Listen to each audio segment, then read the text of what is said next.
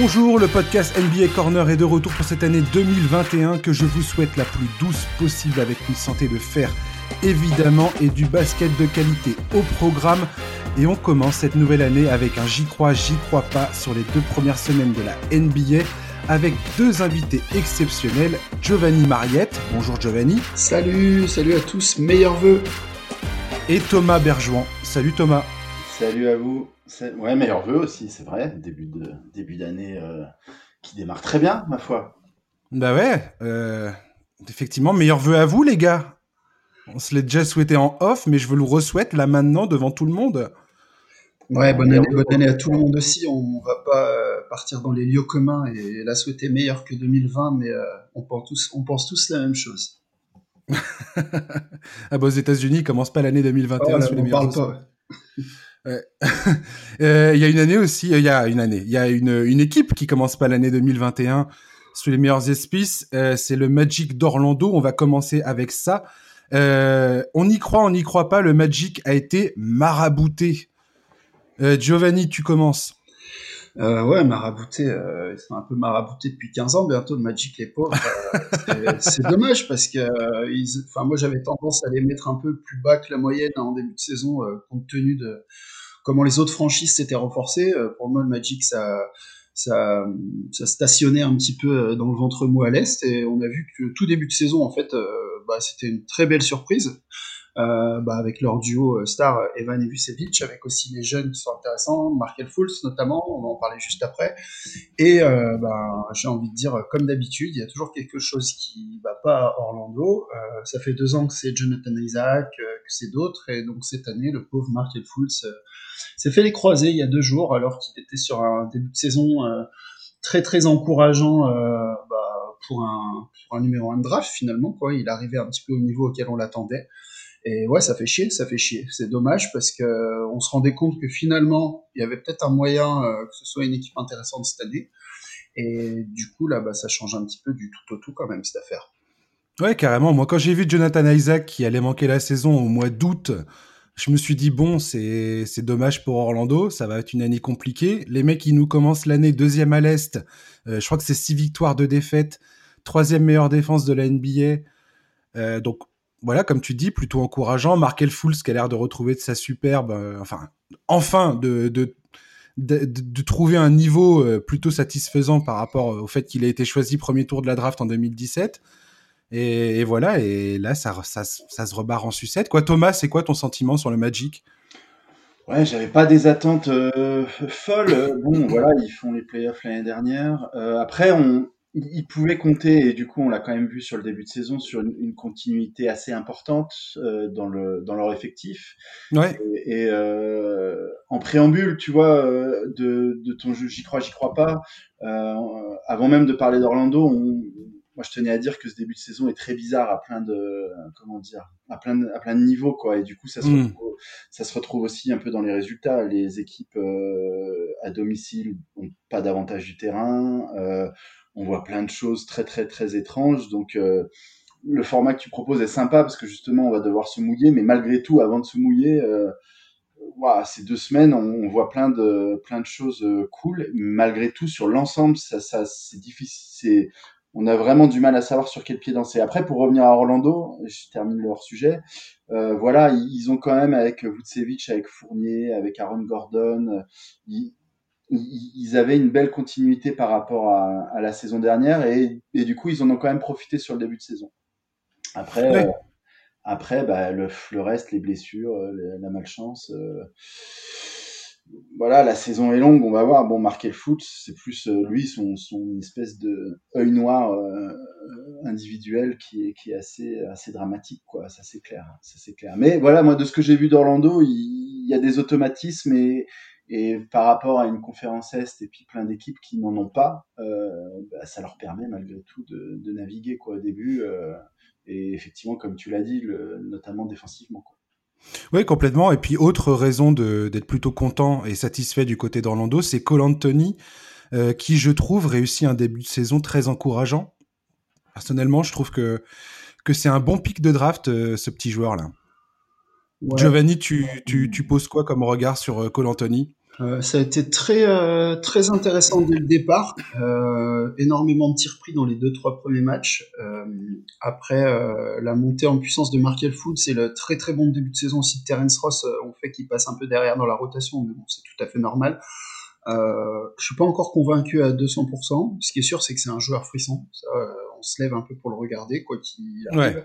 Euh, après, la blessure de Markel Foul, c'est un, mal pour un bien. Euh, c'est le genre d'événement qui peut faire qu'il jouera un peu plus que prévu. Et, euh, et pour lui, c'est finalement pas une si mauvaise nouvelle que ça. On va attendre un petit peu, mais clairement, il y a, ouais, il y a du potentiel, il fait plaisir. Ouais, complètement. Euh, deuxième sujet tout de suite, euh, et c'est Thomas qui, qui va commencer sur le, le prochain sujet. Vous allez comprendre pourquoi. Euh, Stephen Curry est terminé pour le haut niveau. J'y crois, j'y crois pas. Thomas, Berjouan. This is provocation. This is not a method. Ceux qui suivent l'actualité NBA, notamment sur Twitter, comprendront la référence. non, non, non, mais comment dire? Je, je, vais répondre à ta question parce que je t'aime bien. Mais, euh, tu sais pourquoi je la pose cette question C'est parce que mais je suis à de, certaines personnes ont, casque. certaines personnes ont osé ont osé cette euh, ont osé ça en fait. Ouais ouais bah ont osé cette affirmation. C'est ça qu'on les euh, reconnaît, ils, osent tout. oui voilà. Mais, non non non non non bah, Stephen Curry il est pas enfin bon il, se défend mieux que moi. Hein. Il a marqué 62 points avec une performance qui était bah, moi qui m'a fait plaisir, hein, tout simplement. J'adore euh, le voir dans cet état. Je pense que si on aime le basket, euh, de voir un, mec qui, qui, qui, fait ça, qui marque ces paniers-là, qui, qui, qui, a cette agressivité euh, de tous les instants, qui, enfin voilà, c'était magnifique. Donc je, je reviens pas là-dessus. En fait, la vraie question, à mon sens, euh, c'est est-ce que les Warriors euh, sont finis pour le haut niveau, c'est-à-dire est-ce que leur fenêtre mmh, est, refermée? Ah, Si tu veux, on reviendra sur, sur Stephen Curry, mais c'est tellement inepte comme question. Enfin, je veux dire, il est dans une forme physique euh, parfaite. Alors effectivement, il revient de un an sans jouer. Euh, ben, les sensations mettent un peu de temps à revenir. On voit des, on voit des, on voit des éclats de brillance, on voit des performances un peu moins bonnes hein, contre les Clippers c'était pas top, même si euh, même s'il faut jamais oublier que c'est un joueur qui s'adapte à la défense qu'on lui propose, c'est-à-dire que comme on l'a vu dans les finales 2015, euh, d'ailleurs ça lui a coûté le titre des MVP des finales entre guillemets, euh, c'est-à-dire que quand il est pris à 2 à 10 mètres, il lâche la gonfle si possible à Draymond Green au poste haut pour ensuite faire jouer et, et distribuer la balle. Euh, donc voilà, il y a des fois où il va pas, c'est pas quelqu'un qui va prendre 25 tirs à, chaque match si s'il est défendu d'une façon où le jeu le guide à, plus lâcher le ballon. Donc, euh, donc voilà, maintenant ça va lui prendre forcément un peu de temps euh, pour revenir vraiment en jambes après une année blanche il faut s'adapter à des nouveaux coéquipiers. On a vu que le retour de Draymond Green lui a fait du bien parce qu'il retrouve un poseur d'écran, il retrouve un, mec avec qui, euh, autour de qui jouer, à qui il peut confier la balle et l'animation aussi du jeu. Voilà, mais comme je disais, la vraie question pour moi, c'est est-ce que la fenêtre des Warriors euh, est terminée? C'est sûr que cette année, voilà, si Curry est en bonne santé, moi je continue à penser qu'ils se dirigeront euh, tout doucement vers les playoffs, même si c'est très serré à l'ouest. Par contre, euh, euh, quand Clay Thompson sera revenu, ok, il faudra voir dans quel état il va revenir, mais si jamais il revient, on va dire, dans les 90% de ce qu'il était, et avec le développement de James Wiseman, je pense que Curry lui reste quelques belles années encore devant lui. Euh, et je fais confiance au front office de Golden State pour continuer à, améliorer le groupe. Euh, voilà, alors Contenders, c'est compliqué, mais je pense qu'on va encore avoir du basket de haut niveau pendant un moment à, Golden State. Oui, complètement. Enfin, je vois, vois pas comment on peut être surpris en fait du début de saison de Golden State. Euh, le manque d'automatisme euh, de Stephen Curry avec ses, ses nouveaux coéquipiers était largement prévisible. Comme tu dis, il revient d'un an d'absence, donc effectivement, le mec faut qu'il retrouve son rythme et ainsi de suite. Et là, il vient de nous servir un rappel euh, absolument génial avec son record de points en carrière euh, face à Portland dimanche dernier. Euh, voilà, maintenant, les Warriors, on sait que va falloir trouver cette, alchimie collective parce que c'est leur système est comme ça. C'est Draymond Green qui l'a bien dit récemment. Le système est complexe. C'est basé sur du mouvement, sur de la prise de décision, sur de la rapidité d'exécution sur le terrain. Et effectivement, les Wiggins, les Oubre, les James Wiseman qui est un rookie, tous ces mecs-là doivent apprendre le système, doivent apprendre à trouver leur place dans ce système, et ça va être bah, un travail de, patience et de d'automatisme à, trouver. Maintenant, j'ai l'impression que comme l'a dit Steve Kerr, ils, essayent un petit peu de simplifier les choses pour que tout le monde soit intégré à ce système. Euh, moi, je me fais pas trop de soucis euh, par rapport à Golden State pour le moment. Euh, Stephen Curry, je me fais aucun souci pour lui. Clairement, on a bien vu que le retour de Draymond Green, bah, c'est justement ça qu'il a retrouvé sur le terrain. C'est quelqu'un qui connaît bah, ses, positions préférées, comment il aime avoir le ballon, comment il, qui sait comment Stephen Curry évolue sur le terrain. Donc voilà, dire c'est trash talk et Giovanni, je te laisse la parole ensuite, mais euh, sur le Bastien qui a qui a lâché une vidéo l'autre fois sur, il a fait une comparaison de deux vidéos où on voyait Stephen Curry qui sortait d'un écran qui se mettait sur le corner. Et ben avant il avait le ballon et là tout d'un coup il l'a pas quoi. Hmm. Parce que les mecs savent pas en fait que, enfin il n'y a pas cet automatisme là en fait pour le, pour le moment. Donc donc ça va venir je pense. Giovanni, tu, tu le sens comment ça? Ouais, ben, pour rebondir un peu sur ce qu'a dit Thomas, euh, qui était très complet euh, sur son domaine de prédilection, euh, moi, euh, typiquement, la soirée à 62 points de Curry, bah, évidemment, ça m'a enthousiasmé, mais ça m'a pas plus étonné que ça, et moi, j'étais encore plus euh, enthousiasmé par le boulot de Draymond Green justement. Ces deux matchs, les deux matchs où il revient, il, il prend quatre tirs en deux matchs. Euh, il est, euh, t'as l'impression en fait, ben quand tu te lèves le matin et que tu regardes les stats, qu'il a été assez inutile et assez inexistant en attaque. Euh, moi, je fais un peu focus sur sur lui quand, quand je regarde les matchs des Warriors parce qu'en plus, il a un peu le rôle que j'aimerais avoir quand je joue le dimanche. et, et il, est, il, est, incroyable. il y a une stat qui est sortie d'ailleurs qui disait, je crois qu'en deux matchs, il avait déjà lâché plus de ballons à, à Curry que Kelly Oubre et Andrew Wiggins en, en 8 ou enfin en 7 ou 8 matchs. Donc c'est deux mecs vraiment qui se connaissent tellement par cœur. Pour moi, Curry, bah, il a ce petit, cette petite dose de génie, de talent mais euh, qui est décuplé euh, en fait quand Draymond Green est à ses côtés. Et euh, en fait, on a vu la différence tout de suite. À la seconde près où Draymond Green est revenu, on a retrouvé le vrai Curry entre guillemets. Donc juste la présence de ces deux-là, en fait, que le reste de l'équipe s'adapte ou pas à la manière de jouer des Warriors. Euh, je, suis, déçu, par exemple, de l'apport de Kelly Oubre en attaque. Euh, mais juste les deux, en fait, ils sont capables d'emmener les Warriors en playoff, en fait. Alors, ça peut être vraiment sympa si euh, Wiseman euh, progresse encore euh, comme qui monte, il a déjà montré des belles choses, mais s'il progresse vite, ça peut être très sympa. Et si, comme tu le disais, Josh, le supporting cast se met au niveau, ça peut devenir vraiment une presque une belle surprise encore cette année, les Warriors. Donc ils sont pas du tout finis pour le haut niveau. Oui, complètement. Là, là, en ce moment, les Warriors, pour, pour donner une idée du chantier euh, en cours, ils sont 22e en défense et 21e en attaque. Donc, clairement, ils sont dans, dans le bas du tableau. Ça les empêche pas, je crois, d'être à 4-4 euh, à l'heure qu'il est. Je sais pas, j'ai pas, j'ai pas checké les. 4-4, mais ils ont pris deux grosses doudounes euh, en début d'année. Et vu qu'il n'y a pas beaucoup de matchs, je pense que ça pèse sur ces stats-là encore. Oui, bien sûr. Et puis, attends, j'ai envie de te dire, Thomas, qu'ils ont rencontré quand même les Bucks et les Nets. les Nets, ils ont fait un match quasi parfait pour commencer la saison. Les Bucks, on sait très bien que, euh, on sait très bien qui ils sont. Ils sont un des favoris à, l'est. Donc, euh, faut aussi euh, se montrer un peu compréhensif vis-à-vis de Golden State. Je veux dire, les mecs démarrent avec un, effectif complètement nouveau. Et puis, c'est pas comme si Kelly Oubre et Andrew Wiggins avaient été étincelants pour commencer la saison. Les mecs, ils ont commencé par balancer des parpaings sur les 3-4 premiers matchs, quoi. Les mecs, ils rentraient rien. Donc, bon ils commencent à mettre leur tir un peu, Oubre notamment, qui, puis qui amène des trucs, euh, qui amène des trucs sympas dans, dans, son activité, avec son envergure. Mais oui, il, va, il est très bon, Oubre. Non, la, la, belle, moi je trouve, enfin, c'est difficile de le dire puisque ça fait partie de l'émission fantôme que personne n'a jamais entendu, mais euh, je, je, je, croyais assez à, à je, vous prends pour témoin, je l'avais dit avant le début de la saison, que Wiseman, je pensais qu'il serait assez opérationnel rapidement. Alors attention, hein, opérationnel comme un gosse de 19 ans, mais euh, je trouve qu'il montre vraiment de, de, belles choses. quoi. Et franchement, on peut imaginer euh, ce mec dans deux ans qui coûtera rien puisqu'il sera sur son contrat rookie, euh, s'il si, si, se développe comme on peut l'attendre, attention quoi. Franchement, c'est il, peut devenir un très bon joueur et il, pourra profiter de la, des dernières années de Curry euh, et de Clay. et de Draymond. Et ces quatre-là, ça forme franchement un super, je, trouve, un super noyau quoi, pour un, un baroud d'honneur. Ouais, complètement. Giovanni, le mot de la fin sur Stephen Curry et les Warriors?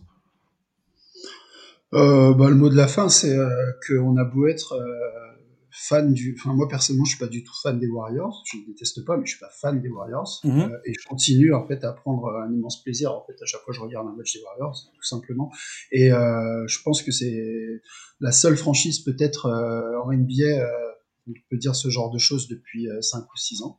Donc voilà, Curry est toujours là, Draymond Green est toujours là, c'est Steve Kerr à la baguette, et tant que ces trois-là seront là, il y aura du plaisir à prendre. Donc content. Yes. Euh, j'y crois, j'y crois pas, messieurs. Julius Randle est le franchise player des Knicks. Euh, Giovanni. Alors, euh, on peut prendre la question dans deux sens différents. alors oui, Julius Randle est le franchise player des Knicks, mais oui, il l'est parce que c'est les Knicks. Ah, d'accord. Voilà, vous avez vu la nuance on va pas, bah, on va pas y aller par quatre chemins. Il fait un gros début de saison, Julius Randle. Après, il faut pas s'arrêter au stats non plus. Il a énormément le ballon dans les mains, donc forcément, il produit beaucoup. Mais il y a également énormément de déchets. Hein. Pour les gens qui regarderaient pas les matchs, euh, il est pas, il est pas seulement aux, portes du triple double à chaque fois, il est aux portes du quadruple double euh, avec les balles perdues. Donc, euh, il y a beaucoup de déchets. Il y a des shoots ratés aussi. A un ou deux où il fait vraiment imperfect. Euh, moi, Julius Randle, très personnellement, ça fait partie des joueurs euh, qui me déçoivent depuis trop d'années. Euh, les gens se sont quand même beaucoup excités quand il a commencé à faire des stats un peu à New Orleans, mais c'était dans une équipe qui gagnait pas forcément beaucoup de matchs aussi, qui était coachée d'une manière un peu spéciale par Alvin Gentry. donc là, ce qui peut être intéressant, c'est que le coach c'est Thibodeau, donc forcément, il a un mec qui connaît le basket sur le banc, et c'est une très bonne chose pour lui. Euh, après, il est dans une franchise et euh, forcément la hype est présente tout le temps, donc il y a une petite pression supplémentaire qui fait que ça peut le pousser à rester sérieux. Euh, moi, j'attends de voir la suite. Euh, pour moi, euh, je le dis pas méchamment, mais à ce niveau-là, Juice Randle, c'est plus un feu de paille qu'autre chose. c'est méchant. Bah ouais, peut-être, j'assume. Et après, très bien, hein, s'il nous fait une saison, s'il nous fait une saison en 25, 12, 7 de moyenne, parfait. Euh, pour l'instant, les Knicks, ça gagne. Euh, euh, je serais assez déçu que, bah, que, le rythme baisse parce que j'aime bien les Knicks, j'ai beaucoup d'affection pour cette franchise.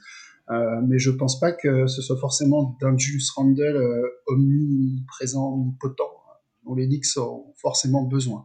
Hmm. Donc, à surveiller. Pour l'instant, c'est très bien. Enfin, c'est très bien, c'est surtout très présent de partout, en bien, en très bien, en un peu bof. Euh, moi, j'ai du mal à voir Julius Randle avec le ballon dans les mains et puis euh, remonter la balle alors qu'il y a déjà quatre meneurs à New York. Euh, voilà, après c'est un délire. Pour l'instant, ça marche. Je pense que ça durera pas. Voilà. Ouais. Alors, ce qui est drôle, effectivement, comme tu l'as dit, les Knicks, il y a toujours une hype pas possible autour de ce club. Donc, dès que les mecs réussissent un truc, on en entend parler, on nous rabâche les oreilles avec. C'est c'est à la fois drôle, parfois c'est insupportable et voilà. Bon, le truc, le truc, c'est que les Knicks n'avaient pas affiché un record au-dessus des 50% depuis janvier 2013. Ça, c'est un truc quand même qu'il faut euh, qu'il faut réaliser. Enfin, c'est exceptionnel, comme tu dis, quoi. Alors, ils avaient jamais eu 1-0, quoi. c'est fou, ça. C'est assez fou, hein. Et euh, hein. elle est, ouais. Non, mais voilà. Je pense que les Knicks sont euh, l'incarnation même de à quel point cette saison est bizarre, quoi. En fait, le début de saison, tout du moins. Euh, après, moi, ce que je vois quand je regarde euh, un peu les Knicks, c'est que, euh, voilà, l'adresse euh, au tir et tout ça, il y a un côté un peu brouillon encore à ce niveau-là, mais les mecs se battent sur le terrain. C'est Tom Thibodeau, hein, son influence, elle est là. Julius Randle, bon bah voilà, le mec, il, fait ce qu'il, il fait ce qu'il a toujours fait en fait. Il, il dribble, il fait des spins, il attaque le cercle, il prend des shoots comme tu dis, Giovanni, il remonte la balle et ainsi de suite. Mais c'est insupportable. Voilà, mais n'empêche qu'il le fait pour le moment beaucoup plus efficace, enfin de manière beaucoup plus efficace qu'auparavant. Même s'il perd, comme tu dis, il perd pratiquement 5 ballons par match, ce qui est énorme. Allez, moi je veux bien le défendre un peu, euh, Julius. Ah ouais, alors attends, mais j'étais en train de le défendre justement. Le truc, c'est qu'aujourd'hui, tu vois bien que Julius Randle, il arrive quand même à faire circuler la balle beaucoup mieux qu'auparavant il lâche, il lâche, il lâche le ballon. Grosso modo, quand la défense est sur lui, au lieu de forcer comme il faisait auparavant, euh, il lâche, il lâche le truc quoi. Il fait la passe au bon mec qui est ouvert et ainsi de suite, et le ballon tourne. Et ça, moi, c'est un vrai changement que j'ai vu dans le jeu. Julius Randle, il s'est exprimé là-dessus. Il a expliqué que grosso modo, le système mis en place par Tom Thibodeau lui permettait de mieux savoir où étaient ses coéquipiers sur le terrain. C'est-à-dire qu'aujourd'hui, il a plus à réfléchir, à se dire merde, euh, où est-ce que je file la balle? Il sait où les gars sont placés. Et ça, c'est pour moi, c'est un vrai plus euh, du côté des Knicks. C'est qu'il y a, j'ai l'impression qu'il y a une structure beaucoup plus solide et beaucoup plus cohérente pour tous les joueurs qui sont euh, présents sur le sur le terrain. Et, pour l'instant, voilà, c'est 5 victoires, 3 défaites, je crois. Euh, alors, on est dans les conclusions hâtives totales concernant les Knicks parce que, enfin, je veux dire, ça fait plus de 20 ans que cette équipe, elle est, elle est décevante, donc j'ai pas envie de m'enflammer, mais euh, j'ai l'impression que l'influence de Tom Thibodeau, sur laquelle j'avais plutôt des, réserves, eh ben pour l'instant, elle est plutôt positive. Et Thomas, je te laisse la parole. Ouais, non, non, mais c'est sûr. Hein, je veux dire, c'est très tôt pour s'enflammer sur les Knicks. Moi, ce que j'ai vu de, des Knicks et de, et de, Randall, pour, euh, pour être précis, euh, il y a beaucoup. Ouais, je reviens pas sur le déchet. Hein, 4,9 balles perdues, euh, c'est beaucoup. Je reviens pas sur son taux d'usage, euh, son usage rate qui est le plus élevé de l'équipe. Pareil. Donc, malgré tout, je comprends pourquoi Thibaudot fait ça, parce que il a 26 ans maintenant, et je trouve qu'il y a quand même, une fois qu'on laisse le déchet de côté, euh, il y a quand même, en fait, il quand même, il, il arrive à un certain degré de maîtrise dans ce qu'il fait euh, ce que tu as dit euh, sur le placement de ses coéquipiers et la comment dire la discipline et la rigueur globale du collectif euh, l'aide beaucoup. Il y a encore des fois où il part, il est il est en l'air sous le cercle au milieu de deux défenseurs, il sait pas trop, mais il sait que dans le corner à droite normalement il y a quelqu'un et parfois la passe elle arrive comment dire c'est approximatif mais mais c'est mieux qu'avant. Mais je trouve que malgré tout voilà il, il il lit bien le jeu, il provoque des prises à deux, il fait quand même assez souvent des bons choix. Complètement, je suis d'accord avec ça. Tout à fait. Il, est arrivé, il est arrivé plus fit. Alors là, euh, j'ai lu ce matin un article de, ce, de son préparateur qui se dépêche vite de tirer les bénéfices de ce premier début de saison en expliquant, comment ils ont bossé dans pendant neuf mois, en expliquant comment, euh, comment il était dégoûté de pas être dans la bubble à Disney. Enfin bref, et qu'il a bossé comme jamais. Malgré tout, je trouve qu'il est en bonne condition physique. Euh, voilà quoi, c'est un mec qui avait fait trois triple doubles en 2016-2017 chez les Lakers, donc il a quand même un, il a quand même un certain feeling, un certain instinct pour le jeu. C'est un mec qui est quand même assez altruiste. Et puis bon, euh, voilà, son dernier match, il fait 30 points, 16 rebonds, euh, 7 passes contre Utah. Euh, voilà, c'est propre quoi. Et autour, euh, Thibodeau, vous l'avez dit, je reviens pas dessus, mais voilà, euh, les Knicks sont 9e rating défensif. Ouais, carrément. L'équipe, il n'y a pas de, il n'y a pas de fou furieux dans l'équipe en, termes de, de, de, comment dire de, tempérament quoi. On sent que ça tient un peu la route. Euh, Thibodeau il fait revenir euh, Taj Gibson euh, pour euh, pour avoir un soldat à lui encore un peu plus. Bon au-delà du fait qu'ils avaient besoin d'un coup de main dans la raquette parce qu'on n'a pas dit mais Randall il fait Randall fait ses stats mais avec des grosses minutes aussi. Donc il faut voir sur la durée. Mais voilà écoute moi je trouve que malgré tout ce ce joueur qui avait déjà euh, fait des stats, qui avait déjà fait des trucs, euh, là, il, affiche une belle régularité, son équipe gagne.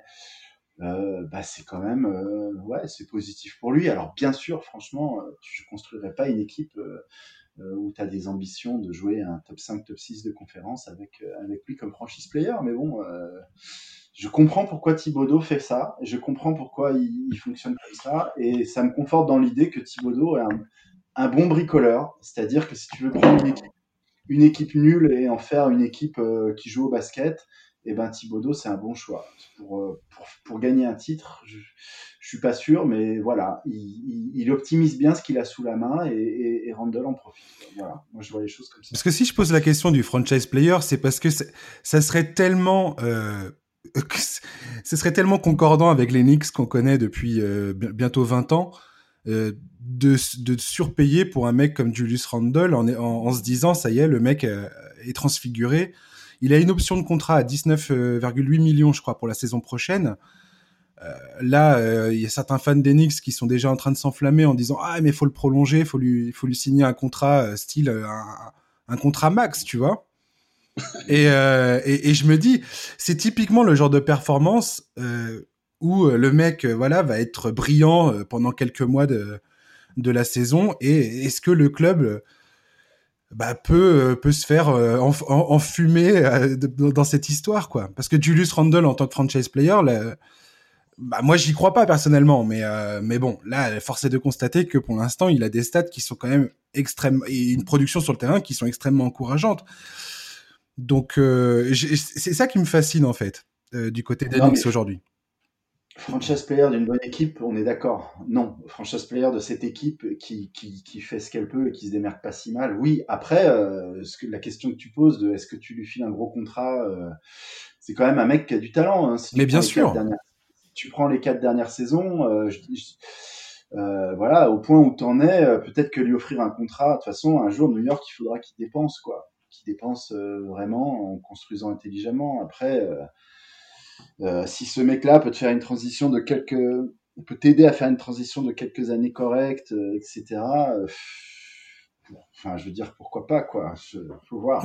Ils ont pas ils n'ont pas prouvé ces dernières années qu'ils pouvaient attirer des gros poissons de toute façon, en dépit du pognon qu'ils pouvaient avoir. Donc à un moment, euh, c'est comme Gordon Hayward à Boston, c'est comme on en, on en parlait, euh, oui, c'était l'émission Fantôme. Enfin bref, c'est comme Utah. À un moment, il faut, il faut aussi prolonger les mecs que tu as pour construire. Quoi. Bien sûr.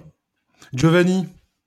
Ouais, c'est ce que j'allais dire en fait. À partir du moment, euh, c'est pas une critique contre les joueurs que je vais citer, mais à partir du moment où tu as un Jeremy Grant à 20 millions la saison et que tu as Rudy qui prend 40, euh, un Julius Randle à 25 ou 28 millions la saison, euh, ça m'étonnerait même pas. Il faut aussi prendre en compte l'état du marché actuel.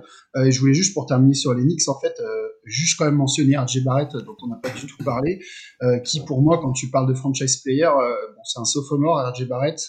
il a montré, même s'il a deux trois lacunes au tir qui vont rentrer dans l'ordre rapidement, il a montré que le franchise players des Knicks à court voire euh, moyen terme, c'était plutôt lui. Donc, euh, faut pas l'oublier non plus. Non, non, mais moi je suis assez d'accord avec ce que dit Thomas euh, dans, le sens où là, Julius Randle, si tu arrives à l'inscrire dans ce projet avec les jeunes qui sont là et à, en sortir quelques bonnes années pour remettre un petit peu les Knicks sur le devant de la, devant de la scène.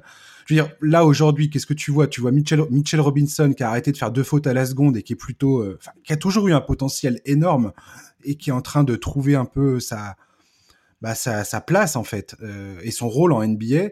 Austin Rivers, il apporte une énergie folle euh, à cette franchise pour le moment. C'est une, une, bonne recrue. Leur rookie Emmanuel Quickly, euh, bah, c'est le chouchou des fans et je comprends tout à fait. Le mec, il défend, il, il rentre ses tirs, c'est génial. Kevin Knox, il est sorti de sa tombe et tout d'un coup, il, marche parmi les vivants et c'est parfait, c'est cool, il rentre ses tirs, ça fait plaisir le mec que je vais citer maintenant, c'est Obi Topin. Alors, ce mec-là, c'est le donc c'est leur leur pic euh, leur pic principal euh, cette saison.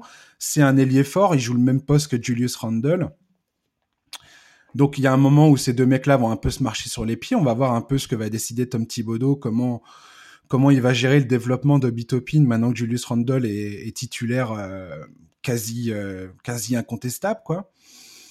On va voir, mais, là, les Knicks, je trouve que ça fait longtemps et, on est, qu'en début de saison, on est bien d'accord. Hein, c'est bien le principe de ce podcast, c'est qu'on s'enflamme potentiellement pour des trucs qui sont faux dans deux mois. Mais, mais je trouve ça encourageant et ça fait longtemps que les Knicks n'ont pas, ont pas eu cette petite lueur d'espoir. Et, euh, voilà. Quelqu'un veut conclure sur, euh, sur, euh, les Knicks ou on enchaîne? Non, je veux juste dire que je suis content pour eux parce que qu'on rigole beaucoup à propos des Knicks, mais euh, ça reste une franchise qu'on se doit d'avoir euh, pas forcément au plus haut niveau, mais un peu compétitive parce que voilà, ça reste une des franchises les plus mythiques de NBA et franchement, ça fait plaisir de les voir gagner. Complètement. J'y crois, j'y crois pas. Les Sixers sont clairement la meilleure équipe à l'Est. Thomas, eh ben, je n'y crois pas. je n'y crois pas. Ça veut dire, ça, veut dire quoi? Ça veut dire qu'on a les, les, Sixers au finals. Eh ben, si c'est ça euh, la question, euh, non. Non, et pourquoi? Ben, je, je, développe un peu.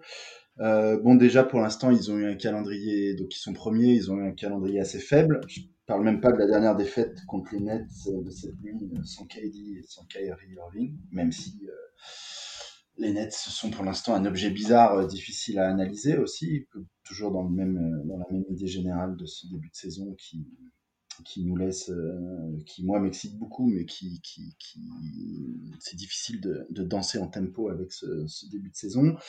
Euh, après, euh, donc ouais, voilà, leur, leur, leur, calendrier a été assez faible, ce qui fait qu'ils en ont profité, c'est bien.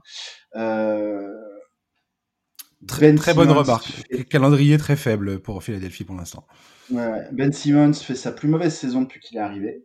Euh, moi, je crois pas à ce joueur, donc en fait, euh, j'ai du mal à, j'ai du mal à, j'ai du mal à penser que c'est avec lui qu'ils qui, qui iront très loin, euh, c'est-à-dire euh, qu'ils seront les meilleurs à l'est, quoi. Euh, voilà. sur leurs deux défaites, c'est deux matchs où Embiid n'est pas le top scorer, donc pour moi, la direction, elle est, elle est, elle est claire. Hein. Il faut vraiment que, faut que Embiid domine pour que cette équipe gagne. Il faut qu'il devienne encore enfin, qu'il devienne encore plus fort, je sais pas, mais il faut qu'il devienne plus régulier, il faut que ce soit son équipe incontestablement.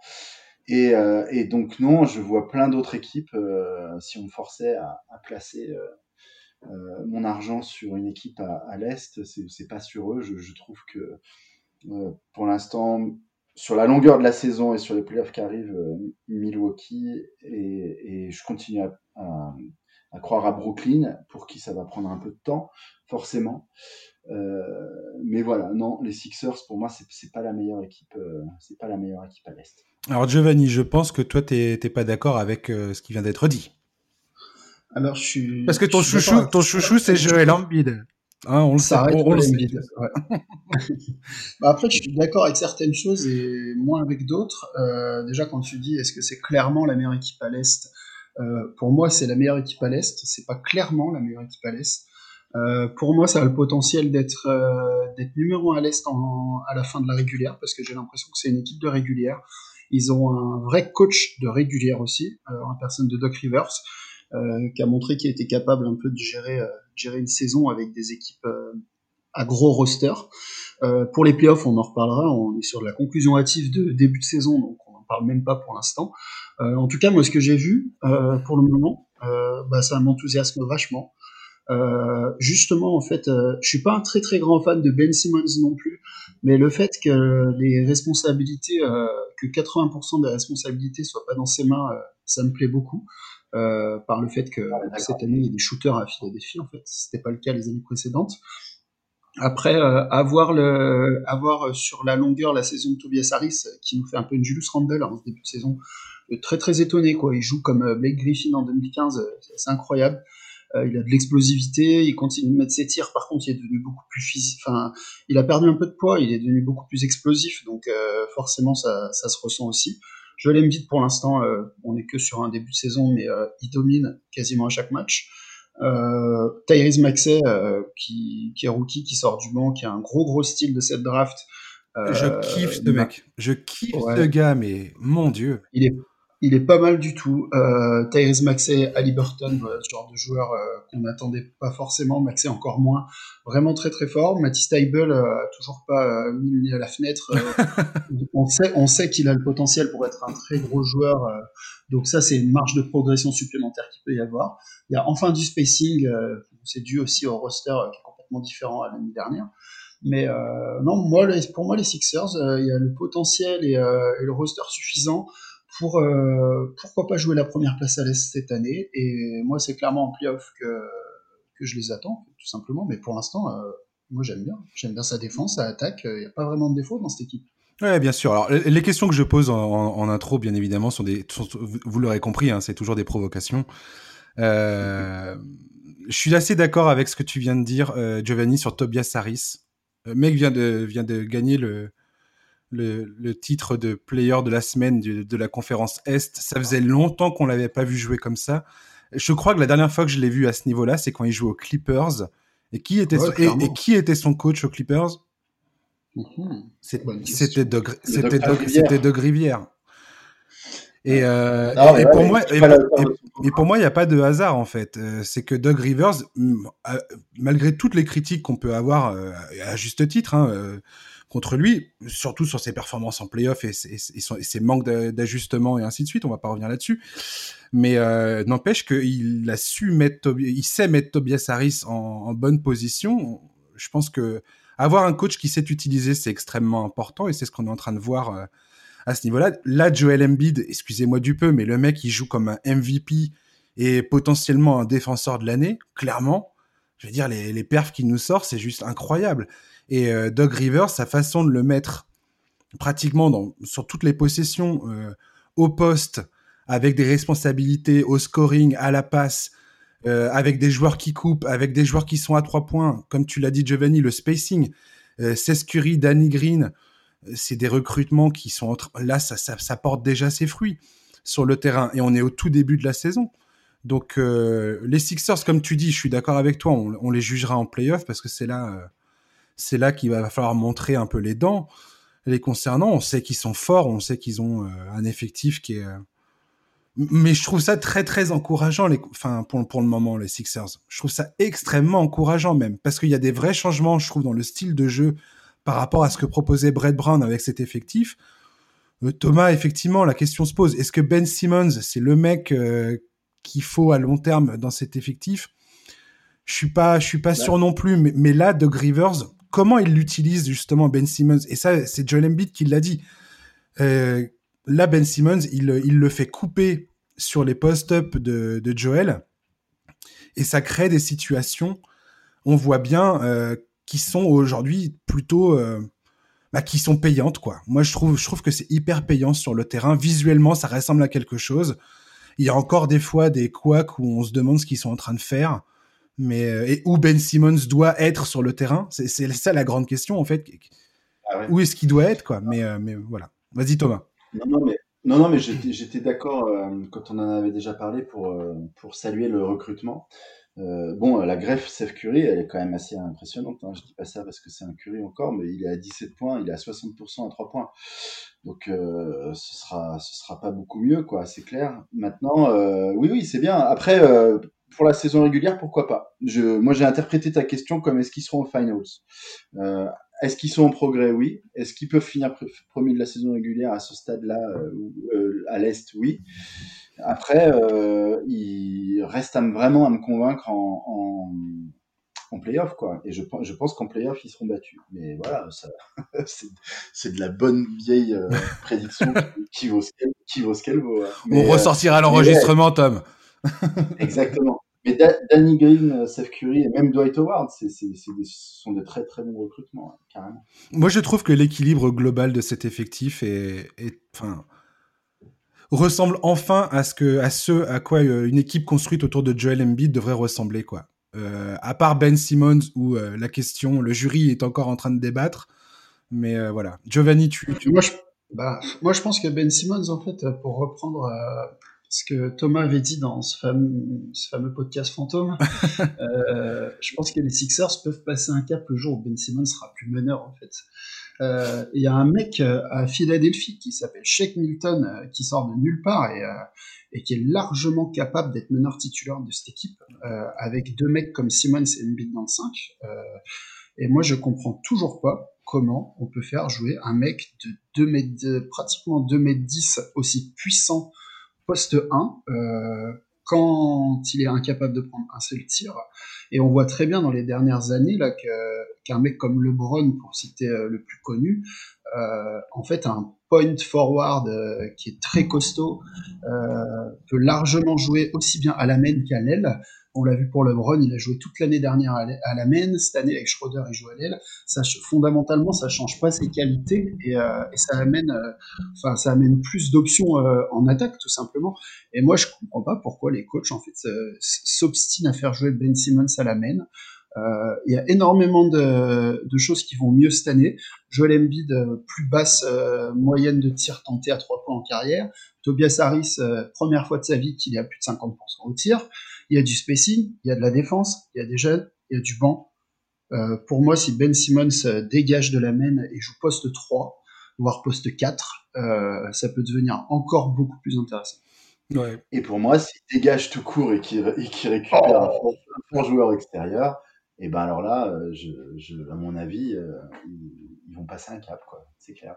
Oui. Pourquoi pas Mais en tout cas, avec la, les forces en présence, je pense qu'il y, y, a une adaptation à avoir. Et ouais, je te rejoins pour dire que pour moi, Ben Simon, c'est pas du tout le, le chaînon obligatoire du truc. Quoi. On est d'accord Moi, je suis pas euh, down comme ça sur Ben Simmons. Je trouve que c'est un mec qui a quand même une vision hors norme, euh, qui, qui est pratiquement égale à celle de LeBron sur le terrain. Le mec trouve des passes. Dans la création du jeu, je suis désolé, mais le mec, il est, il est incroyable, quoi. Je pensais pas être euh, l'avocat de Ben Simmons aujourd'hui, là, mais, euh, mais voilà, je, comprends toutes les, toutes les réserves qu'on peut avoir le concernant. Euh, avec Charles, on en a déjà parlé dans d'autres podcasts où effectivement, moi, c'est son manque de volonté de changer son jeu et de d'essayer de tirer, de se mettre en danger, on va dire, sur cette adresse extérieure qui me, qui me. Ah, mais il peut pas, il sera jamais un shooter après, après les 3 mètres. Quoi. Oui, voilà. Enfin, je veux dire, c'est ça, ça, ça, me, ça, ça me désole quelque part, tu vois. Mais euh, on peut, triste, on, son apport défensif et sa vision du jeu sur un terrain, excusez-moi, mais pour moi, ça reste quand même des sacrées forces, quoi. Ouais, mais en fait, c'est un peu le fantasme autour de lui depuis le début, quoi. C'est-à-dire que dans le basket, il y a une hiérarchie des qualités. Et malgré tout, si tu veux jouer à l'extérieur, euh, il jouerait vraiment comme un enforceur poste 4, euh, un peu à. Tu vois, Boris, euh, ce période Spurs, ouais. alors parfois il s'est. Julius Randle. Je veux dire, vraiment, il joue, il joue. Non, mais pourquoi pas? Mais en fait, il y a une hiérarchie des qualités au basket. Et si tu veux jouer à l'extérieur et que tu es incapable de shooter à plus de 3 mètres, je suis désolé, tu as beau avoir plein d'autres qualités à côté, et là, je parle pour une équipe qui a des ambitions de gagner le titre un jour, ou de vraiment être dans le top 4, jouer les finales. Enfin bref, c'est un vrai problème. Ça pose un vrai problème. Et il faut une organisation et des qualités autour qui sont, euh, qui sont vraiment, euh, tu vois, il faut une organisation. Euh, Tony Parker avait pas vraiment de tir à trois points, même s'il l'a développé vers la fin, mais tout le reste de l'organisation des Spurs fait que ça, ça fonctionnait en fait autour. Puis bon, tu avais Tim Duncan, qui est voilà. Euh, franchement, tu joues à l'extérieur, t'es pas capable de shooter à trois points dans la NBA d'aujourd'hui. Ouais, tu peux défendre, tu peux faire des super passes, tu peux faire plein de trucs. À un moment, il y a un, il y a un, il y a un plafond qui fait que ça ça fonctionne plus. Le... Bah ouais, c'était marrant deux minutes au début, mais euh, c'est une incongruité totale. Enfin jamais dans l'histoire de la NBA on a un joueur extérieur qui a été. Enfin c'est même pas qu'il est maladroit en fait. C'est pas Jordan Poole ou Kelly Oubre, c'est qu'il ne shoot pas. Ça. Les mecs le laissent, lui laissent 6 mètres pour prendre un tir. On n'a jamais vu ça.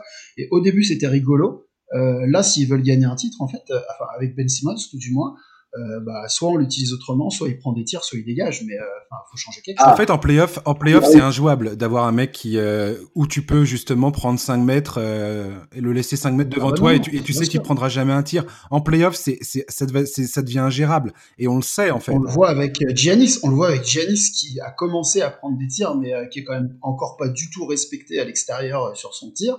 Et encore lui, en playoff, il a tendance à en mettre 2-3 par match. Euh, mais là, enfin, on parle même pas de ça, quoi. On parle d'un mec qui, qui, refuse de le faire, en fait. Hmm. Quoi. On le paierait pour le faire, il le ferait pas. Le truc, c'est qu'à Philadelphie, aujourd'hui, c'est le duo Embiid-Simons qui pose question. Est-ce que ces deux mecs-là peuvent évoluer ensemble sur le terrain? Et je pense que ce début de saison de Philadelphie nous montre clairement qu'aujourd'hui, Philadelphie, enfin, en tout cas, c'est mon opinion, hein, euh, ont tout intérêt à choisir Joel Embiid et à dégager Ben Simmons. Ben Simmons, en fait, c'est un excellent joueur, je, je le maintiens. Euh, mais ce que je veux dire, c'est que avec Joel Embiid, ça ne fonctionnera pas, je pense, parce que Joel Embiid a besoin d'espace sous le cercle et près du, enfin, et, et, au poste, et, et, Ben Simmons va à l'encontre de ça. Ça, ça, ça, ça crée des problèmes qui ne devraient pas avoir lieu quand as un mec comme Joel Embiid euh, dans, sur, sur, dans ton effectif. Et Ben Simmons euh, devrait, enfin, pour moi, Ben Simmons doit avoir une équipe complètement construite autour de lui, si tu veux l'utiliser à bon escient. Mais c'est, mais ah c'est oui, un mec qui là. doit être le, ton numéro un et tu construis tout en fonction de son, de ses capacités, en fait. Mais, mais pas avec oui. Joel Embiid euh, dans ton équipe. Voilà. Et puis, et puis tu gagnes pas le titre, donc en fait il faut que, il faut que les Sixers ils se, ils se, ils se débarrassent de Simmons pendant qu'il a une bonne valeur marchande pour récupérer euh, autre chose, laisser de la place et puis voilà construire avec leur meilleur joueur qui est le mec qui peut les amener quelque part, qui est Embiid quoi. Ouais. Embiid il a un profil à te faire gagner un titre, moi j'y crois, mais il faut vraiment tout construire autour, il faut faire le deuil de de cette association et de ce fantasme bizarre de, de que ça peut marcher quoi avec Simmons. Ouais, c'est Ouais. Euh, Nikola Jokic va terminer la saison avec un triple-double en moyenne. J'y crois, j'y crois pas, Giovanni Mariette. Euh, d'un pur, pur, point de vue statistique, euh, j'y crois pas. Ouais. Euh, par contre, ça veut pas dire que le joueur n'est pas fantastiquement fantastique. En attaque, je précise, parce que rarement, rarement un joueur m'a autant énervé que Nikola Jokic de par le, choix de ses efforts. non, bah, en attaque, j'ai regardé le match encore cette nuit en direct. Là, bon, il prend beaucoup de tirs, alors qu'il en prend un peu moins d'habitude, mais ça reste un des deux, trois plus grands génies de la ligue. Hein. Il est assez incroyable. Autant plus encore euh, par son jeu de passe que, que par. Euh, enfin, non, mais tout en fait. Même. Il a encore fait un skyhook cette nuit. Il est incroyable. C'était un mélange entre Abdou Jabbar et Rafael Nadal en fait. C'était n'importe quoi. Euh, il sait absolument tout faire avec le ballon. Il se dépêtre de toutes les situations alors qu'il a quand même un physique de, de rondoudou quoi. Euh, il est, bah, il est fabuleux, il est fabuleux. J'ai vu son match aussi il y a 10 jours où euh, il, est, il a 62 passes décisives à la mi-temps là, c'est n'importe quoi. C'est hallucinant. Il a, des yeux, il a des yeux derrière la tête et entre les genoux. Enfin, il est incroyable. Donc euh, Nuggets très décevant là sur ce début de saison, euh, bah, notamment à cause de leur défense en fait parce que euh, ils avaient trois gros défenseurs, on va dire, qui étaient euh, Gary Harris, Jeremy Grant et Paul Millsap. Euh, il y en a un qui est parti, l'autre euh, est bientôt sénile. et Gary Harris, en fait, est que l'ombre de lui-même en attaque. Incroyable. et en défense cette année, parce qu'alors autant depuis un an et demi en attaque, c'est devenu un gouffre. cette année en défense, il se met à prendre la purée pratiquement tous les soirs, donc je suis en train de me demander à quoi il sert. Euh, donc forcément, bah voilà, on prend 130 points tous les soirs. Michael Porter Jr. Euh, fait des débuts un peu euh, mi-figue mi-raisin comme on connaît, et du coup Covid derrière, donc il joue pas. Euh, Campazzo, euh, et là on se demande pourquoi. Cette nuit il joue contre Luka Doncic, qui est un joueur à répertoire FIBA à la base. Donc je me demande pourquoi pourquoi Campazzo a pas été proposé en défense sur Doncic.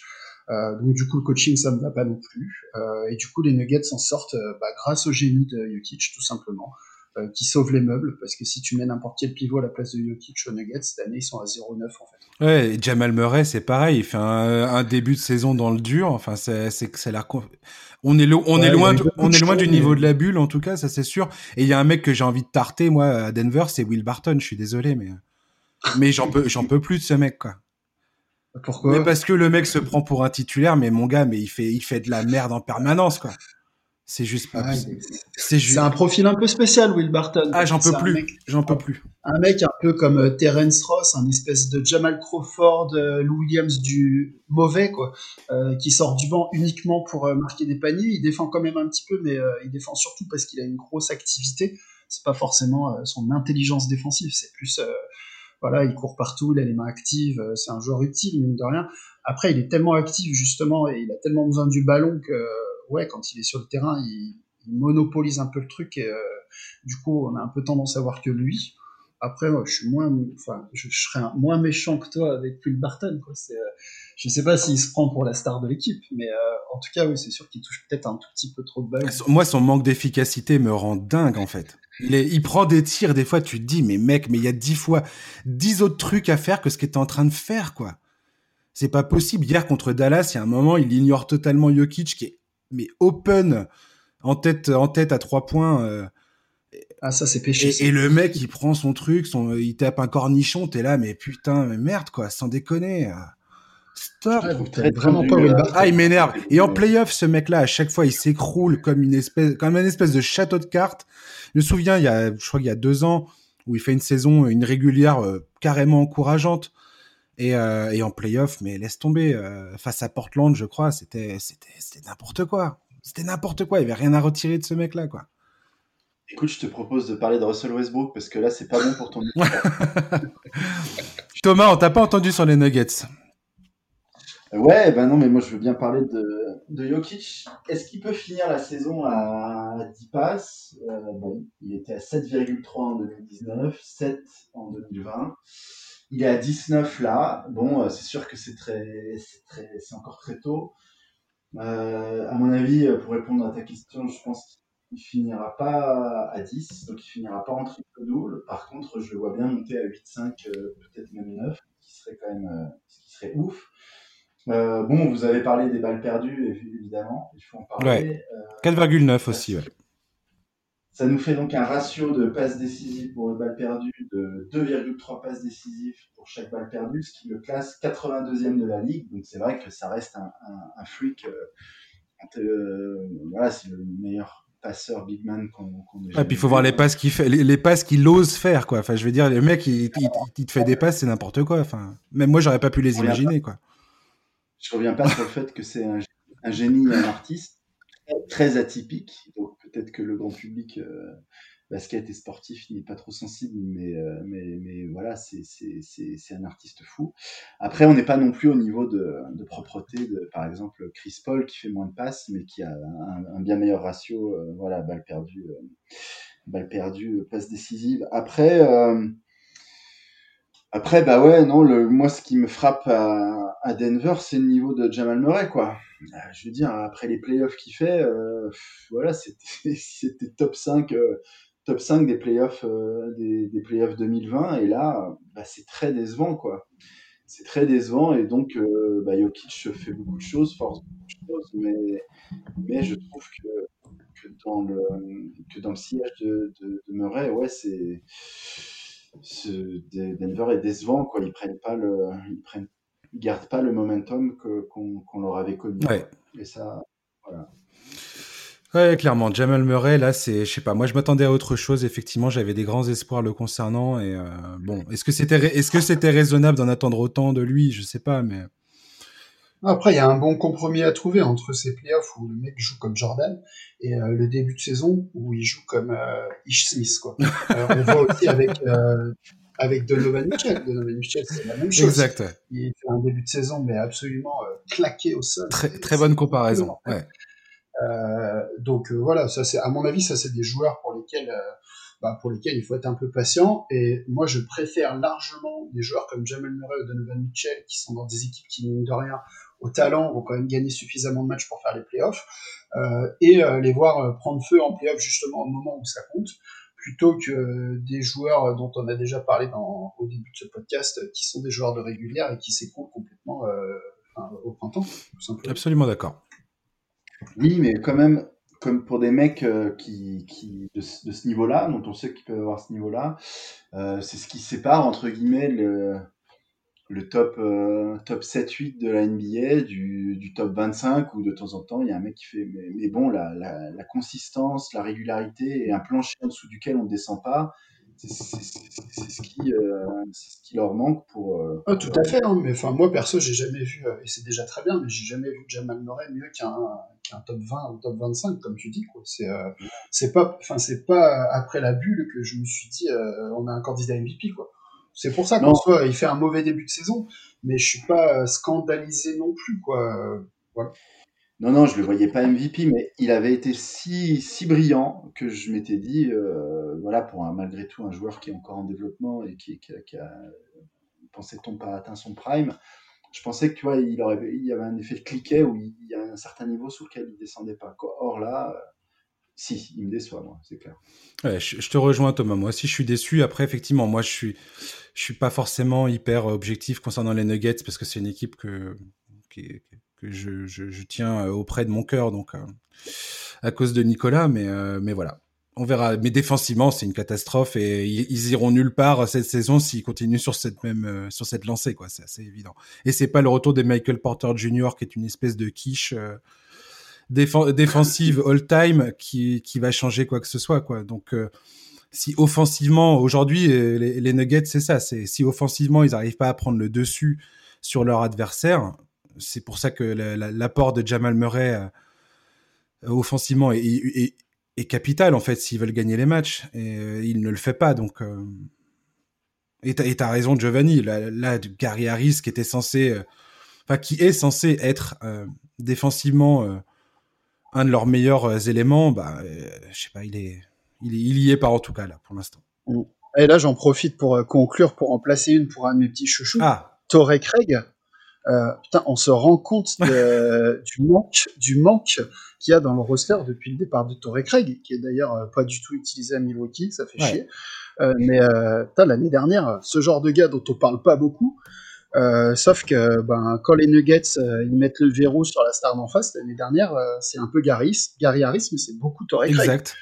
Et mine de rien, bah voilà, on se rend compte que les 20 minutes ou les 15-20 minutes qu'il faut l'année dernière, bah ça correspond peut-être à 40 pions en fait cette année. Mais en fait, ils ont plus de profil comme ça en fait les Nuggets sur leur banc ou dans leur effectif. Ils ont que des joueurs au profil offensif bientôt. Et euh, c'est un problème quoi. Euh, j'y crois, j'y crois pas. Colin Sexton est plus fiable au tir longue distance que CJ McCollum, Duncan Robinson et Jason Tatum. Giovanni, tu continues. je, je, sais que t'avais, je, je sais que t'avais hâte de parler de ça. ouais, ouais, ouais. Non, c'est marrant que tu cites ces trois-là parce que du coup. Euh, mais attends, mais j'ai un, j'ai un classement en fait. Ouais, bah, j'imagine. Je sais que Colin Sexton est à 50,5%, un truc comme ça, à 3 points. Les trois autres, je sais pas trop. Euh, non, après, euh, Colin Sexton, euh, super début de saison. Hein. D'ailleurs, des Cavs dans l'ensemble, là, ça patine un peu parce qu'il y a beaucoup de blessés. après, ils, font, ils ont aussi eu, comme qui ont parlé tout à l'heure, ils ont aussi eu un, des Sixers, ils ont un calendrier assez facile en début de saison. Ils ont fait beaucoup de, matchs contre d'autres équipes de la conférence S. Euh, bah, on parlait tout à l'heure de profil un peu à la Jamal Crawford, Williams du pauvre, un peu, euh, c'est un peu méchant, mais bon, il a que 21 ans, euh, que ça va venir. Mais on est exactement là-dedans, en fait. C'est un joueur qui est un peu dans la distribution, mais qui est beaucoup dans le, scoring, qui a une, enfin, qui, trouve le panier d'une manière naturelle. Il y a un peu de seul aussi. c'est un gars qui, aime bien, qui aime bien se taper, qui aime bien aller au charbon. Donc, dans une équipe comme ça, c'est typiquement le genre de profil qu'il faut. Euh, en plus, ça fit plutôt pas mal avec les autres jeunes de l'équipe. Donc, euh, pour l'instant, pourvu que ça dure. Déjà l'année dernière, euh, j'avais un peu peur du feu de paille parce que c'est vrai que la saison des Cavs était un peu terminée avant d'avoir commencé, mais il avait déjà prouvé qu'il n'avait pas peur de prendre des responsabilités à 20 Oui, carrément. clairement, après, voilà, est-ce que ce sera un grand joueur? Est-ce que ce sera un joueur qui fait gagner des matchs à son équipe? Je sais pas. Mais s'il n'y a pas de blessure et s'il y a des choix de carrière assez judicieux, euh, sur un pur point de vue de scoring, là on est devant une carrière qui peut l'amener vachement haut. En fait, sur les shoots ouverts à 3 points, Colin Sexton aujourd'hui est cinquième de la NBA en termes de pourcentage. Il est à 47,2%. Devant lui, il y a Seth, Curry, JJ Redick, Stephen Curry, Joe Harris. Et en dessous lui, il y a CJ McCollum, euh, Jason Tatum, Duncan Robinson, Kevin Durant.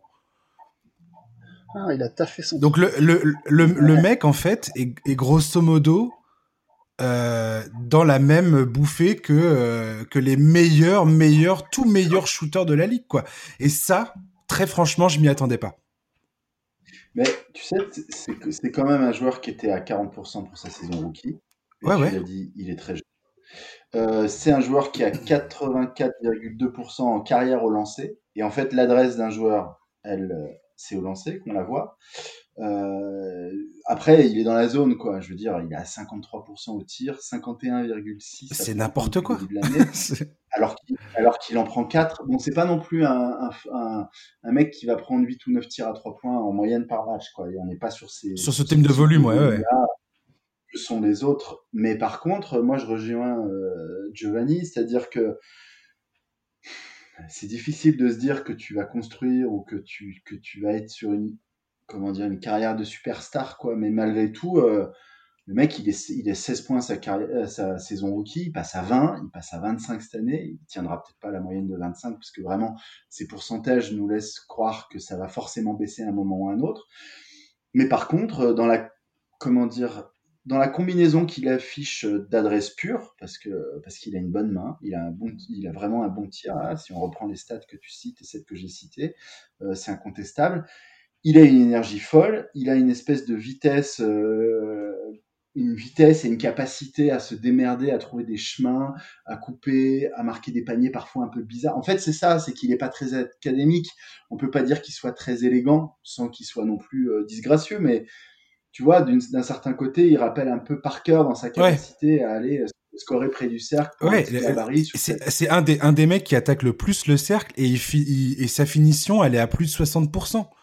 C'est incroyable en fait. Euh, en fait, l'efficacité de ce mec est absolument. Il vient d'avoir 22 ans là, lundi. Euh, en termes en termes d'efficacité au tir et même dans sa tenue de balle, c'est-à-dire qu'il a il a par rapport à la saison passée, il a amélioré de façon euh, exponentielle sa, sa, capacité à tenir la balle dans ses mains quoi. Et, et... Je sais pas ce qui se passe dans cette équipe de Cleveland parce que euh, on a quand même un coach qui est pas réputé pour être le plus grand technicien du siècle. Complètement. Euh, et mis à part André Drummond euh, que j'adore mais qui me qui m'énerve, mais un plus haut point cette année. Il a fait un truc la nuit dernière, c'était magique, quoi. oh là là, une catastrophe. Il est complètement euh, à côté de la plaque, à côté du projet collectif. Enfin bref, mis à part Drummond, euh, que ce soit euh, Larry Nance, Larry Nance, mais sérieux, mais... même euh, et même Javal Magui passerait oui. presque pour un mec intelligent mais oui, cette année. Mais oui. Donc je ne sais pas ce qui se passe dans cette équipe de Cleveland. Il y a une espèce d'émulation autour de la jeunesse un peu street, là, c'est pas courte avec Okoro, on n'en a pas encore Elle parlé. est fun cette équipe. Euh, c'est su super plaisant, ouais, c'est super. Et plaisant. je pensais pas, et je pensais pas dire deux semaines après le début de la saison, euh, les Cleveland Cavaliers sont fun quoi. Franchement, je, bon, franchement, franchement, je l'aurais, je, je, tu m'aurais dit ça euh, au mois de mi-décembre, je te riais au nez quoi, clairement. Ah oh, bah, tout le monde, bien sûr, bien sûr. Et puis, euh, ouais, dernier point sur, euh, sur Sexton, enfin, dernier point, je sais pas, mais il a pas, pour l'instant, aucun match en dessous de 20 points.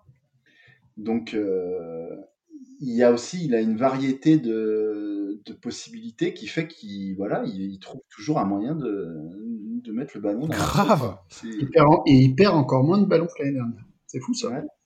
Non, moi, je serais curieux de le voir malgré tout, lui, tu vois, dans, dans une, vraiment une belle équipe et avec un, un, un, beau collectif euh, bien structuré. Tu vois, je ne vais pas faire trois, trois tonnes sur la comparaison avec Parker, parce qu'en plus, il est, il est plus adroit.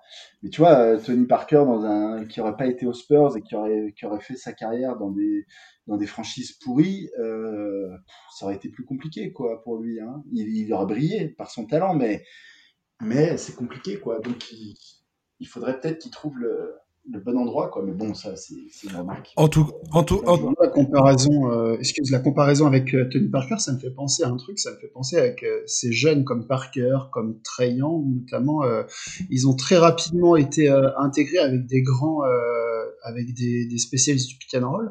Et moi, je me demande, et on en revient à Drummond, qui a un, un âne fini. euh, oh J'aimerais bien savoir en fait ce que ça donne. Ah non, mais vraiment là, je me lâche parce qu'en fait, ça fait des années que je le défends. Drummond, je l'adore, mais là cette année, il me gonfle. Euh, et j'aimerais bien voir ce que Sexton peut donner en fait avec euh, avec des intérieurs spécialistes du pick and roll pour voir ce que à, à, quel point Sexton peut être dangereux sur la triple menace en fait, parce que pour l'instant, il n'y a pas trop le il y a pas trop le côté passe. Il doit être à quoi, 3-4 passes de moyenne, c'est pas assez pour un meneur. Euh, donc euh, moi, je, je, suis vraiment curieux de savoir en fait que quand il prend un écran et qu'il est un peu euh, dans euh, mid-range, la, la, ligne de lancer, est-ce qu'il est capable de terminer avec à la Chris Paul un peu avec ces espèces de flotteurs On sait pas trop si c'est une passe un tir, mais euh, d'être capable de jouer avec un grand parce que pour l'instant il n'a pas du tout ça dans son répertoire. Et si euh, à terme, tu sais, mais tu lui mets même un, pas forcément un, un, un Clint Capella ou un un mec qui va tourner à 20 points, mais juste un intérieur qui est capable de, un Steven Adams, ce genre de gars, en fait, qui est capable de recevoir des ballons et de terminer. Euh, je pense que ça peut devenir euh, vraiment un des meilleurs meneurs de la ouais, en, en, fait, quand Darius Garland est là, c'est Garland qui a la balle entre les mains. Euh, Bickerstaff, ouais. il a fait, il, il, a fait ça exprès. En fait, il fait jouer beaucoup, beaucoup Colin Sexton euh, sans la balle, donc pour pour shooter, pour pour pénétrer mais euh, c'est pas forcément lui qui a la, la, responsabilité première de distribuer le ballon et de créer du jeu, quoi. Ah, mais regarde, la nuit dernière, la nuit dernière, euh, c'est lui qui s'est bien mis. Ah oui, oui, oui, tout à fait, tout à fait. Oui, oui, tout à fait. Et, et puis on n'a pas vraiment vu, euh, en train... Non, pas la nuit dernière, attends. Le dernier match où il y avait que lui, euh, on n'a pas vraiment vu. C'était c'était lundi. Il me semble. Voilà. Enfin, moi, j'attends vra j'attends vraiment en fait, de, de, voir ces progrès-là. Il a le temps, il est jeune, mais vraiment. Euh... Après, je lui demande pas de tourner à 12 passes de moyenne, mais voilà, d'être capable d'aller trouver un grand. Pour ceci, euh, il faudrait encore qu'il ait des grands avec des mains. Ouais, ouais. Mais en tout cas, moi, je, je m'attendais. Enfin, je suis, je suis. Colin Sexton, c'est pas un mec que je voyais dans le avec une capacité à atteindre vraiment le ce, ce niveau-là. Et, et là, tous les chiffres, en tout cas, montrent que ce, ce, joueur peut vraiment devenir un, un excellent joueur, euh, potentiellement un All-Star euh, dans quelques années, quoi. Et, et, et je sais oh, pas, moi, je... limite le niveau de All-Star cette année. Bah, limite. Un scoreur, ouais. un scoreur dangereux, ouais. J'ai quand même un doute à, sur sa capacité à, tu vois, à vraiment faire tourner l'équipe, être patron, ouais. etc. Euh, à monter à 6-7 passes, quoi, ce qui était à peu près le, la moyenne de Tony ou d'autres meneurs qui sont meneurs scoreurs. Ouais, ouais, ouais. Voilà. Je sais pas devenir un meneur scoreur. Par contre, il est déjà, et s'il arrive à se maintenir à, ce niveau-là, ça va devenir un, très fort scoreur, c'est clair. agréablement surpris par ce, par ce joueur, en tout cas. avant-dernière, avant-dernière, j'y crois, j'y crois pas, j'y crois, j'y crois pas, Miles Turner sera défenseur de l'année. Thomas euh, non, j'y crois pas. J'y crois pas. Alors, ok, il a fait deux matchs à 8 contre. Euh, c'est beau. Contre les Knicks au début de saison, puis contre Houston, son mhm. dernier match. Ça fait qu'il est à 4,1 contre par match. Euh, donc, bah, c'est le meilleur contreur d'assez loin devant Gobert. il a déjà été meilleur contreur de la ligue en, en 18-19. Euh, il profite aussi du bon bilan et du bon début de saison des Pacers. Ça, c'est cool parce qu'effectivement, euh, il a un rôle important dans, ce, dans cette équipe. Euh, après, pourquoi je pense que ça. Enfin, pourquoi ce sera pas lui? Parce qu'en fait, les contres, ça suffit pas. alors, il joue moins de 30 minutes par match, donc ça, en dit long aussi sur sa capacité à, à, à contrer, parce que finalement, il fait cette moyenne en peu de temps, mais en fait, il joue pas assez pour peser euh, beaucoup pour décrocher un titre de meilleur défenseur, j'entends. Mmh. Puis surtout, il prend pas prend pas assez de rebonds. C'est un, un, grand qui a 5-6 rebonds depuis euh, deux saisons. Euh, voilà, un meilleur défenseur de l'année, profil intérieur, intimidation. si t'as pas 10 rebonds, je pense que t'as aucune chance. quoi. C'est pas un mec qui te verrouille ton rebond défensif. C'est effectivement la stat qui joue contre lui, ouais si tu, si tu prétends être meilleur défenseur de l'année, euh, sans, en étant, on va, on va dire, spécialisé, euh, en étant un grand défenseur euh, contrôleur aérien, il faut que, tu, il faut que ton, ton rebond défensif il soit, il soit complètement blindé. Donc, sans être ouvertement chauvin, cocorico, franchement, si s'il faut choisir ce profil-là de défenseur, Rudy Gobert est encore, est pour moi, plusieurs classes au-dessus euh, en, termes de, ouais, alors c'est que le début de saison, mais moi j'ai regardé les stats avancées de Masoner parce que j'arrête pas d'entendre parler justement de ses exploits défensifs depuis le début de la saison. Tu regardes le, le bon début de saison d'Indiana, tu, tu, te poses des questions. Euh, tu vois aussi comment euh, Ned Bjorkren euh, utilise en fait la paire Miles Turner de Mantas Sabonis, qui est une question euh, mm-hmm. qui se pose depuis maintenant deux trois saisons du côté d'Indiana euh, comment ces deux-là peuvent euh, coexister et j'ai l'impression qu'il est en train de trouver euh, une belle une belle alchimie entre ces deux ces deux mecs-là. Enfin, en tout cas, il sait les utiliser. Et c'est Sabonis pour le coup est, plus en, responsabilité au niveau des rebonds et Miles Turner dans la protection du cercle. Maintenant, si les stats avancées concernant Miles Turner et sa défense intérieure, c'est assez incroyable quand même. Le mec est dans le haut du panier. Voire premier euh, dans énormément de, de, de, statistiques, quoi. C'est. Mm. En tout cas, pour l'instant, il est en train de nous faire un début de saison incroyable euh, du point, enfin, du côté défensif, quoi. Après, défenseur de l'année, je sais pas, mais. Euh, non, non, on est d'accord. Hein, c'est, il fait un bon début de saison défensif, mais défenseur de l'année et après défenseur de l'année, ça fait partie de ces récompenses qui sont qui sont très très visibles et donc, euh, donc euh, il l'aura pas, même s'il maintenait ce niveau sur la saison, au-delà au-delà des chiffres qui posent problème, hein, le, franchement, le nombre de rebonds défensifs, c'est un vrai, c'est, ça, pour lui, c'est un. Ouais, carrément, c'est, tout à fait ça. Donc il faudrait qu'il grimpe et derrière, il faudrait qu'il fasse une ou deux saisons comme ça, à mon sens, pour que les votants euh, s'intéressent à lui. Or, Gobert a déjà fait ce travail-là. Giovanni? Alors moi, je suis très enthousiasmé par son début de saison. Et euh, du coup, pour euh, rejoindre un peu vos deux avis, euh, non, pour moi, non, il n'est pas du tout dans la course au défenseur de l'année. Il y en a d'autres qui le méritent plus. par contre, ça peut très bien, il peut très bien terminer meilleur contreur, ça, il n'y a pas de souci. En fait, moi, ce qui me plaît avec Miles Turner, c'est que il a l'air de enfin s'épanouir en fait dans, dans le rôle parfait Tout à fait. pour lui. Sauf en fait, euh, ce rôle, c'est pas celui euh, auquel on pouvait penser il y a quelques années. Ce rôle, en tout cas dans cette équipe des Pacers, avec Sabonis, tu l'as bien dit, ce rôle, c'est un rôle déboueur en fait. Exactement. Ouais. Mais un rôle euh, déboueur plus, plus, plus, quoi. Euh, là, on parle de ses contres. euh, putain, moi, je veux bien parler aussi de la dissuasion, quoi. Tom parlait de Rudy. Euh, oh là là, Miles Turner, quand il est dans la raquette, des fois, il n'a pas besoin de faire de contre, mais c'est tout comme, quoi. Le mec, il fait demi-tour à peine à rentrer dans ouais, et, et, regarde le nombre de balles qu'il tape avec ses mains. Le, il, je crois qu'il a 1,6 interceptions par match. le, comment il arrive à, à empêcher les, les, les, ballons de circuler, c'est incroyable. Enfin, il est. Ah ouais, complètement. Bah moi, j'avais, j'ai eu le débat là, ça m'a fait marrer avec sur Twitter avec un fan des Pacers qui, pour le coup, je pense, a pas dû voir beaucoup de matchs des Pacers parce que je, bah, je, m'excitais un petit peu sur le début de saison de, de Miles Turner et en, putain, il faut bien se souvenir quand même que sur ces deux trois premières saisons, Miles Turner, il est en, bah, il progresse. Euh, on en parle comme, euh, ouais, peut-être comme d'un futur, euh, sais pas, All-Star, pourquoi pas. Euh, euh, sauf qu'en fait, depuis deux ans, euh, Miles Turner, en attaque, euh, on s'est rendu compte assez vite bah, qu'il serait limité. et en défense, c'était catastrophique depuis deux ans. C'était même plus un, c'était même plus un bon exact, défenseur, en fait. il avait perdu complètement le, bah, complètement la flamme. alors là, à mettre en lien, pourquoi pas, avec l'arrivée de, Stéphane Edberg, justement. euh, mais euh, à, à, mettre en lien aussi avec la présence d'un Malcolm Brogdon euh, qui est un oh la vache. Oh la vache. Oh la vache. Sabonis du coup Sabonis euh, son niveau. Bah ça permet à Miles Turner d'avoir un petit peu moins de shine sur lui. Donc euh, il fait son petit truc dans son coin et il le fait bien. Donc voilà tout ça mélangé fait que moi c'est c'est vraiment un de mes chouchous de ce début de saison.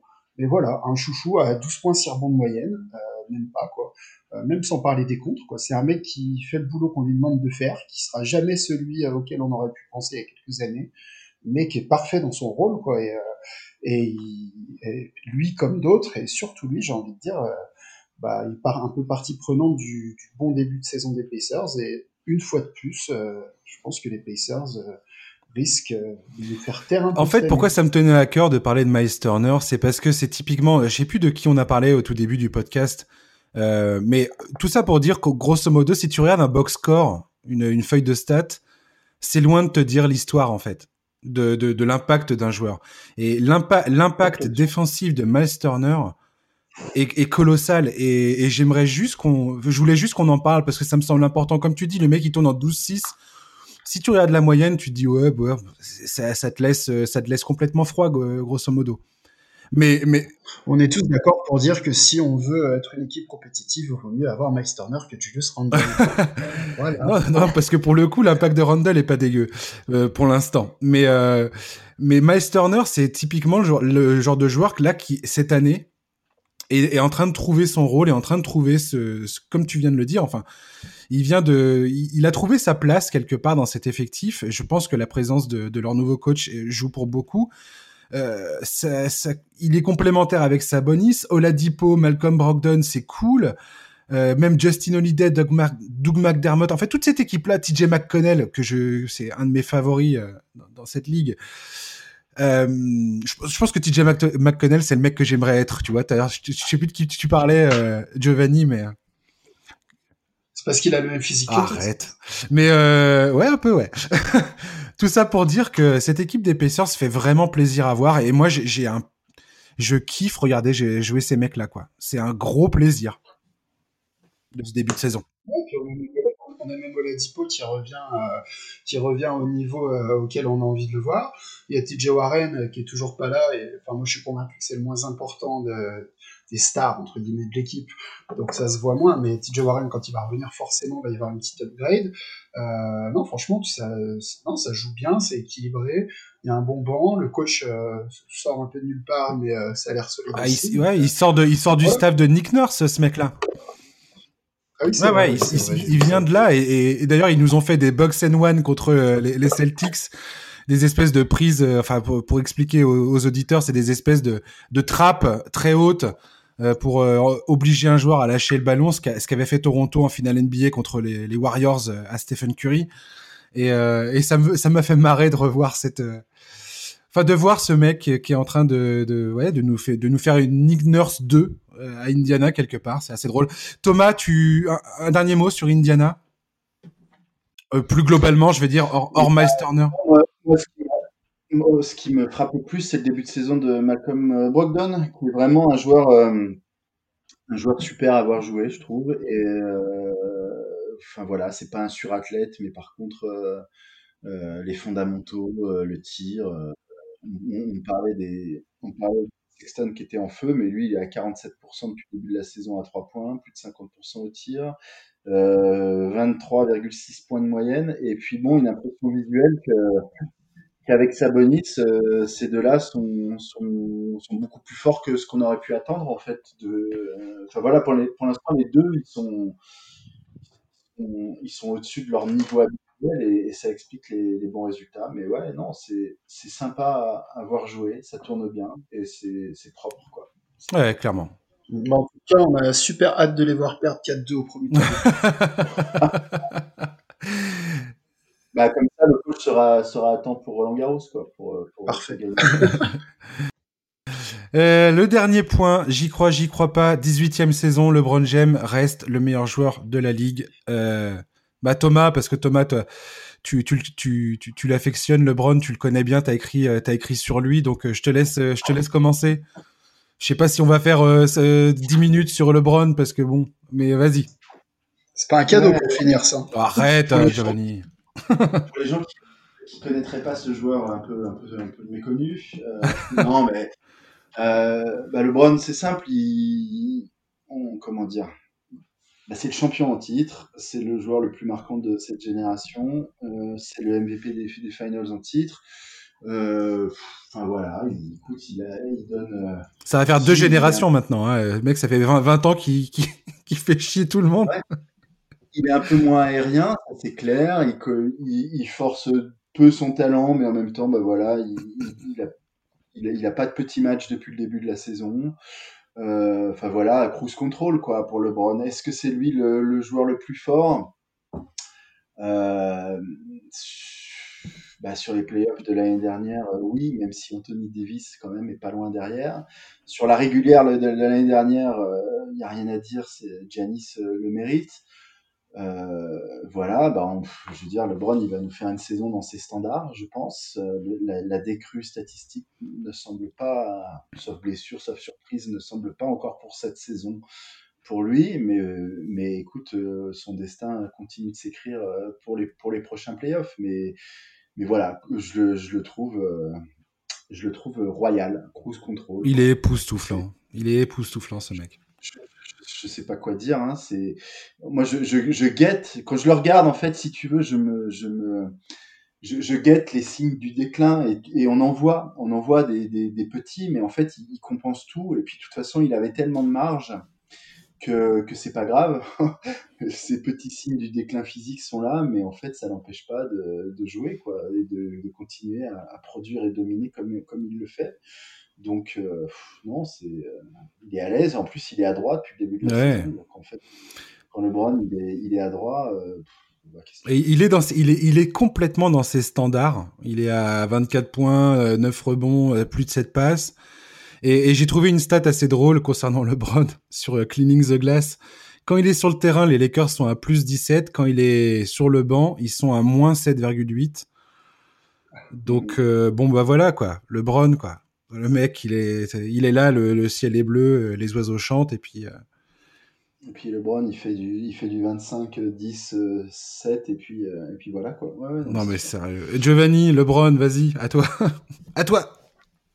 Est-ce qu'on peut vraiment comparer LeBron James à d'autres joueurs NBA Je sais pas si c'est le meilleur joueur NBA actuel, euh, mais c'est LeBron James en fait. Il y en a pas d'autres et euh, il joue tel qu'on le connaît. Comme tu l'as dit, Thomas, il n'y a pas de, il y a pas de décrue. Quoi. Il est même à 40% à 3 points. Ça lui était jamais arrivé en carrière. Euh, donc c'est pas rien, quoi. Euh, parce que c'est quand même un joueur euh, qui est plutôt défendu par euh, les équipes adverses. Il est dans le contrôle total. il a, je pense qu'il a participé à construire une équipe cette année encore plus compétitive que l'année dernière. Clairement avec, avec un banc aussi efficace, mais capable d'encore plus que le banc de l'année dernière. Euh, donc je pense que de toute façon, comme tu l'as dit, le vrai LeBron, enfin, on le voit tous les soirs, mais le LeBron surpuissant et dominateur pendant 42 minutes, on le verra pendant les prochains playoffs. C'est ça. Euh, voilà, après, euh, voilà, je voulais juste rajouter que cette nuit, il s'est fait contrer par Jacob Poltel faute, alors ça a été sifflé. Euh, bon, les Star Call, on connaît, il n'y avait pas faute. Mais bon, ça c'est pour les gens euh, qui disent que je regarde pas les matchs. Euh, mais non, non, LeBron, comment, euh, comment débattre sur le, le, niveau et puis le talent du gars, quoi. Il a, il a mon âge. Euh, là, moi, je viens de me lever pour aller dans ma cuisine, je suis essoufflé. Voilà. Euh, lui, il fait 80 matchs par an à 25-8-8 et euh, il en gagne 60 sur 80 et il fait ça depuis 20 ans. C'est relou, quoi, mais il est trop fort. Ouais, il est trop fort. Giovanni, si, demain tu commences les playoffs, le premier joueur que tu prends, c'est qui? Oh, c'est une question compliquée. Bah ouais, non, mais vas-y.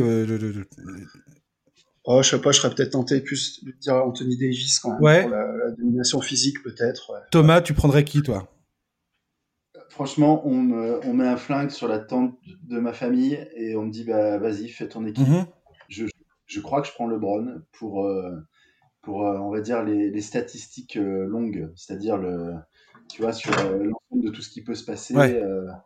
globalement, encore aujourd'hui, franchement, s'il faut absolument gagner un titre, c'est alors c'est pour ça que voilà, est-ce que c'est le meilleur joueur et tout, mais quand tu quand tu mets tout, c'est-à-dire sa stabilité, son expérience, euh, son sérieux, son professionnalisme, euh, son son appétit de vaincre, parce qu'en fait après c'est ça aussi, il y a des joueurs des fois ils font une ou deux bonnes saisons, ils vont gagner un titre, parfois deux, puis tu vois l'appétit il est plus là. Lui il est en mission totale pour pour sa legacy, pour ce qui on sait très bien que en fait, ce quatrième titre lui a donné l'appétit d'aller chercher Michael Jordan en tant que hmm. GOAT, mais sur un autre terrain, c'est-à-dire sur le terrain de j'ai fait 20 saisons, j'ai joué avec mon fils pour finir, j'ai gagné 5 titres, j'ai des records dans tous les sens.